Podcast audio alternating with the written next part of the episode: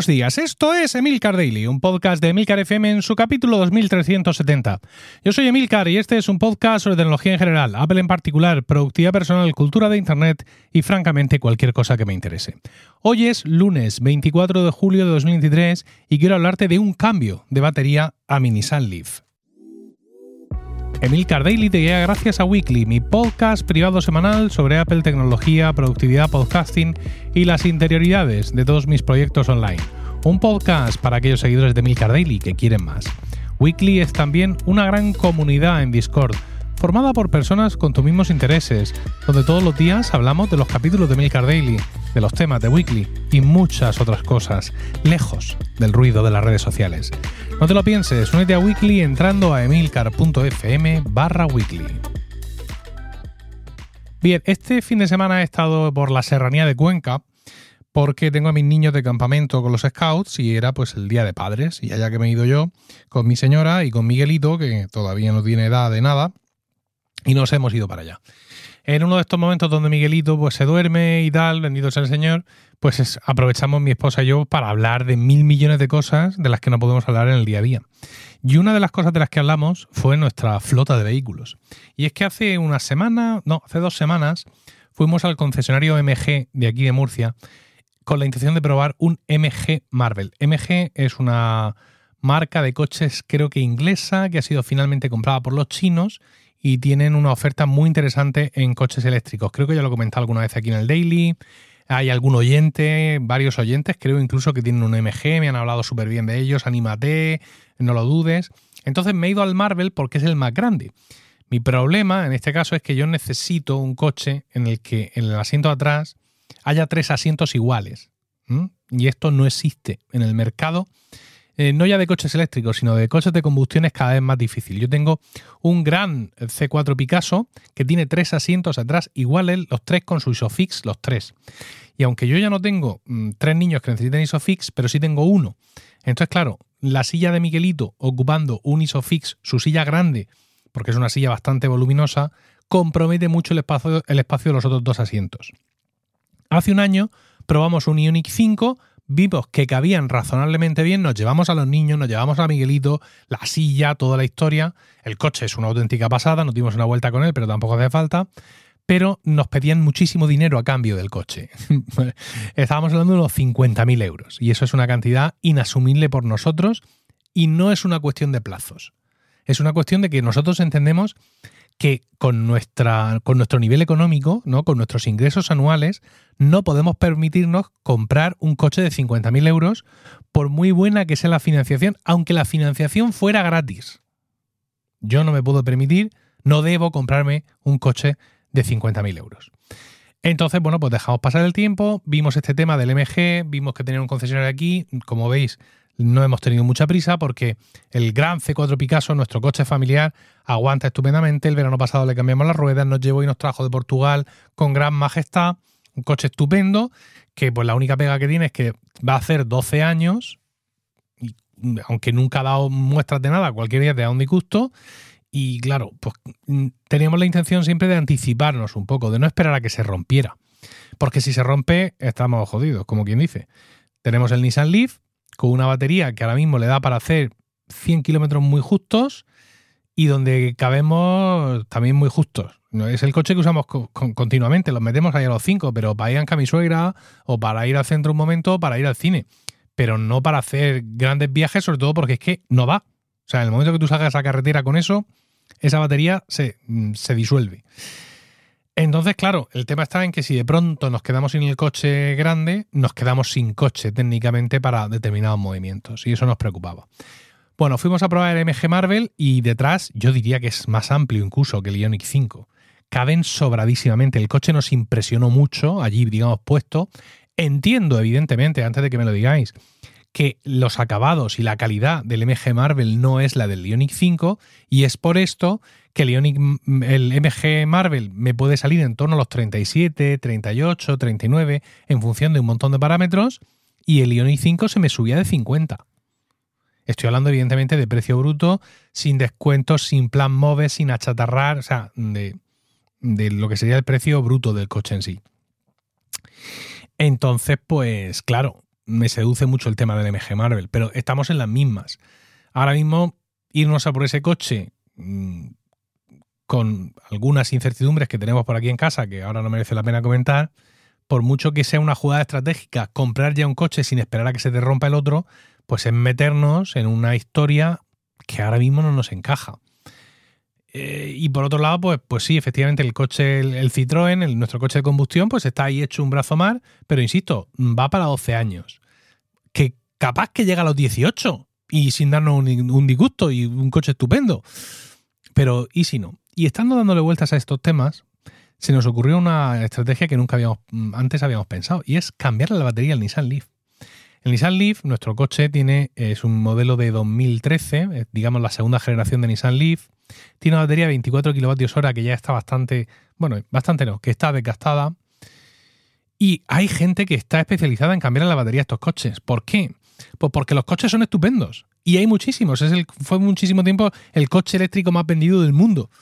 Entonces, tanto en España como en Europa hay, bueno, en España menos, claro, hay muchos de estos coches vendidos. Y un coche eléctrico que no está sometido a las vibraciones de un motor de combustión, su interior está impecable y este coche, además, por dentro, es espectacular. El mío es, eh, digamos, de los tres acabados, el de en medio, pero el acabado superior con asientos calefactables y tal, es un coche muy bueno e insisto, que el interior no se ve desmejorado por el paso del tiempo porque no hay desajustes, no hay vibraciones. Hombre, si te dedicas a pasar por caminos de cabras, pues al final sí.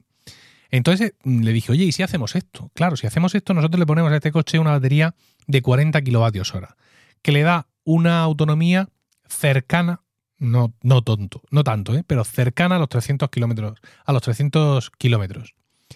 Con lo cual, mm, ya nos podemos echar a dormir con el coche rojo. Ya no tenemos ninguna prisa en cambiar el coche rojo, porque si el coche rojo un día se rompe y yo ese día me voy a comprarme un MG Marvel, por decir uno, y me dicen, te tarda siete meses, me da igual. Me da igual porque yo con el coche blanco, con una, o sea, con el Nissan Leaf, con una batería de 400 eh, kilovatios hora, yo puedo subir y bajar e ir donde me dé la gana sin ningún problema. Rocío puede ir y volver de Cartagena de dar sus clases, que es nuestro principal problema. Que ahora mismo con el Leaf puede ir a Cartagena, pero depende de que encuentre un sitio donde dejarlo cargando mientras da clase. ¿Hay cargadores en Cartagena? Hay cargadores en Cartagena. ¿Y si no están disponibles? ¿Y si están rotos? Es que esto es un problema ahora mismo eh, en el mundo del, coche eléctrico y, es así. No, hay más vuelta de hoja. Entonces, en, la universidad donde ella va allí no hay cargadores, hay cargadores en aparcamientos públicos, hay, cargadores en la calle, pero yo lo he mirado muchas veces y la jugada no es buena. O sea, tiene que irse con mucho tiempo, tiene que cruzar los dedos. Los cargadores más cercanos que están en un aparcamiento subterráneo, yo mismo los he sufrido, están casi siempre rotos. es mucho riesgo para todas las semanas. Pero si nosotros al Leaf le ponemos esa batería de 40 kWh y cualquier día el coche otro, el de combustión, se rompe, no voy a decir que me da igual, pero me preocupa menos. Si en el plazo que tardan en entregarme el coche nuevo resulta que nos tenemos que ir de vacaciones porque es verano, me alquilo un coche. Y Santas Pascuas. Entonces, vamos a ver esto. Eh, hay una empresa que se dedica a estas cosas, muy conocida en, digamos, en, los mentideros del, del Nissan Leaf, y eh, se llamaba, mm, bueno, se llamaba, sí, es que ahora estaban en Sevilla, pero ahora ya no están en Sevilla, están en otro, están en Barcelona. Y estos eran, espérate que lo tenía yo apuntado por aquí, estos eran renovables del sur. Su página web ahora es evbatteryrebuilds.com, está en inglés. Y básicamente te están contando esto, ¿no? Te están contando pues toda esta historia de que el Nissan Leaf, que es un coche cojonudo, que tú le puedes hacer un cambio de batería, hablan de que hay dos modelos de batería. Es decir, por un lado tienen eh, los, mismos módulos de batería que tiene tu pack de baterías actual, eh, pero de más capacidad, o sin otro, otro tipo de modelo que son tres bloques nuevos distintos que se encajan en el mismo sitio. Al final el coche no cambia de peso, el coche, las dimensiones sigue siendo exactamente todo igual, tiene un módulo para que se actualice el panel de control. o sea, se te queda el coche perfecto. El controlador de, batería te dice los kilómetros que tienes actualizados. O sea, el coche ni pestañea en ese asunto. Y estas nuevas baterías que te ponen tienen una degradación menor que la batería original del Nissan Leaf. Recuerdo, o te recuerdo, o te cuento por primera vez, porque no tienes por qué saberlo, que esta gentuza de Nissan hizo el, problema que tiene el Nissan Leaf fundamentalmente es que no tiene refrigeración de la batería. Con lo cual, pues se calienta mucho. Entonces tú haces tu viaje, paras, cargas, se calienta más. Sigue corriendo por la carretera, la batería se sigue calentando, vuelves a parar porque se agota, cargas, como está caliente, carga muy despacio, se carga menos, te vas a la carretera y hay un momento en que te dice, mira, aquí o nos paramos una hora y pico de que esto se enfríe o no seguimos. Y el problema es que al nuevo Nissan Leaf con nuevo diseño también le hicieron la misma jugarreta. Y son coches espectaculares salvo por este defecto. Un defecto de diseño que yo entiendo en el Nissan Leaf original, con baterías pequeñas, que no está pensado para hacer viajes, pero que en el Nissan Leaf nuevo, con baterías de 60 y 72 kilovatios hora, hayan tenido los santos lereles de no ponerle refrigeración, pues la verdad es que mm, disuade mucho de volver a comprarle un coche eléctrico a estos señores de Nissan Máxime cuando han estado ahora publicitando un híbrido enchufable y diciendo en la publicidad que por fin la movilidad eléctrica sin cables. Es decir, la misma basura que la publicidad de, de los de Toyota. Bueno, no me meto en cuestiones ideológicas. Me he puesto en contacto con esta gente porque mm, ellos tienen en su página web una es difícil acceder porque te, quedas aquí como encerrado, pero hay problemas de navegación en esta web, ¿vale? Pero en un momento dado yo he visto que tenían como una tienda online donde había, eh, digamos, pedir la batería te cuesta 300 euros. Y en su web te hablan todo el rato de lo fácil que es hacerlo tú mismo. Que solo necesitas pues una grúa para levantar el coche, ciertas herramientas muy especializadas y que, oye, que tú mismo, pero que si no, eh, que, si no conoces a nadie, que contactes con ellos, que ellos tienen distribuidores autorizados. Bueno, el caso es que les he enviado un email y les he dicho, muy buenas, soy un niño de Murcia que quiere actualizar su coche a 40 kilovatios hora, no tengo quien me lo haga, no sé nada de esto, por favor informarme de precios finales, plazos y sobre todo dónde, en qué sitio de vuestra confianza podría, podría hacer esto. Vamos a ver qué responden porque como esto nos encaje en precio, puede ser espectacular no solo vamos a prolongar la vida de nuestro Nissan Leaf, sino que vamos a prolongar muchísimo la vida de nuestro Citroën C4 Picasso, ya podemos esperar tranquilamente a que el coche muera por sí mismo, sin necesidad de comprar ningún coche nuevo para anticiparnos ni por lo que sea, simplemente lo que dure ha durado porque tenemos el Nissan Leaf cubriéndonos completamente las espaldas. Y la verdad es que pues, bueno, pues no deja de ser también la solución más ecológica, ¿no? que es intentar apurar al máximo la vida de los dispositivos que ya, que ya tienes. Seguiremos hablando de este tema. Espero tus comentarios en Mastodon, emilcar.de barra Mastodon, allá donde me encuentres o en la comunidad de Weekly en Discord. Si te ha gustado este podcast, únete a Weekly entrando a emilcar.fm barra Weekly y escúchalo en tu aplicación de podcast preferida. Que tengas un grandioso lunes, un saludo y hasta mañana.